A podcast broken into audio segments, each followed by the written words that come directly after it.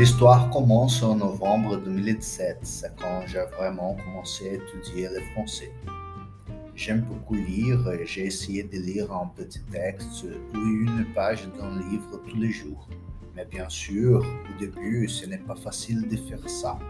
Il faut s'entraîner à chaque jour pour créer l'habitude.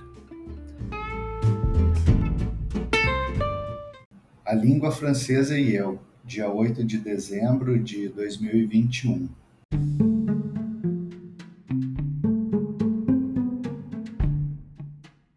A história começa em novembro de 2017, quando eu comecei realmente a estudar francês. Gosto de ler e tentei ler um pequeno texto ou uma página de um livro todos os dias. Mas claro que no início não é fácil fazer isso. Tem que praticar todos os dias para criar o hábito. Pesquisei muitos canais e de repente encontrei um canal no YouTube chamado Os Franceses Tomam Banho, o canal de Celine, uma adorável professora nativa que mora no Brasil há muito tempo. E também comecei a estudar usando música. Em janeiro de 2018, comprei o curso OFTB en France, da Celine, e os livros Becherel, La Grammaire e La Conjugaison. Então, em março de 2018, fui para Paris, com cerca de cinco meses de estudo, mas não conseguia falar muito, pois meu vocabulário era muito pequeno e não entendia bem a língua. Mas foi possível pedir informações e fazer poucos diálogos, e foi minha primeira experiência inteiramente em francês. No mesmo ano, mas em novembro de 2018, fui para Buenos Aires, na Argentina. Meu espanhol não é bom. Nunca estudei espanhol, na verdade, mas essa viagem me surpreendeu, pois conheci um casal de belgas que estavam no mesmo hostel que eu.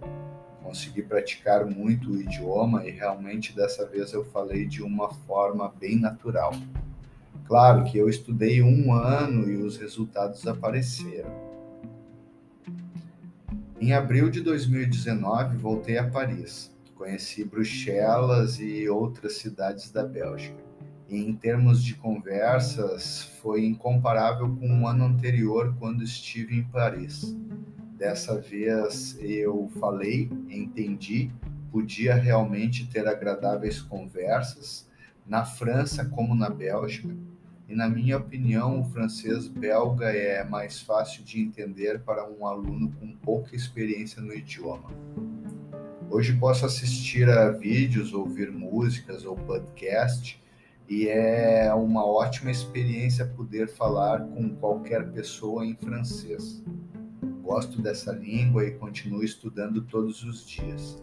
Leio um pedacinho de um livro ou assisto alguma coisa.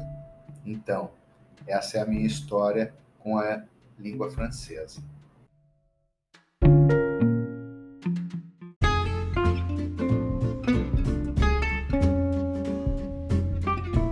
Agradeço a audiência e espero ter tornado sua vida feliz por alguns segundos ou minutos.